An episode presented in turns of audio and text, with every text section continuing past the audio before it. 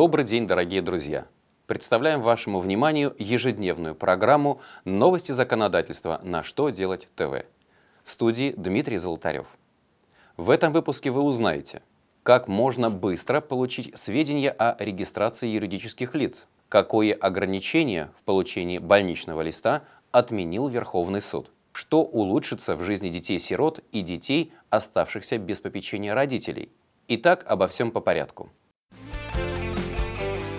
На официальном сайте Федеральной налоговой службы теперь в открытом доступе можно получить информацию из ЕГРЮЛ, а также сведения о регистрации индивидуальных предпринимателей.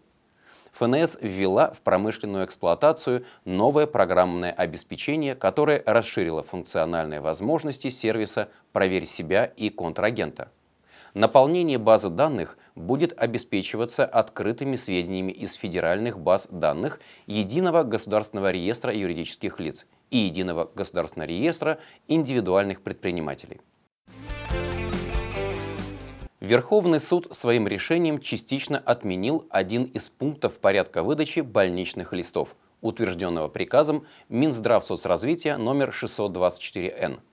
Конкретно речь идет о пункте 35 документа, который разрешает выдавать листок нетрудоспособности по уходу за ребенком в возрасте до 7 лет при амбулаторном лечении или совместном пребывании члена семьи с ребенком в стационаре на весь период острого заболевания или обострения хронического заболевания – Судьи посчитали, что такая формулировка ограничивает права родителей, которые могут находиться рядом с ребенком не только при его остром заболевании, но и в целом ряде других случаев. К примеру, чтобы помочь ему восстановиться после кризиса. Поэтому такое ограничение права на получение больничного не соответствует законодательству. Правительство России приняло постановление, которое кардинально меняет принципы работы детских домов – все они будут организованы по семейному типу. Дети получат возможность жить в небольших воспитательных группах, не более 8 человек. Помещения для проживания будут напоминать большие квартиры с жилыми комнатами, санузлами, кухнями и игровыми зонами. За каждой группой будут закреплены работники без права смены группы.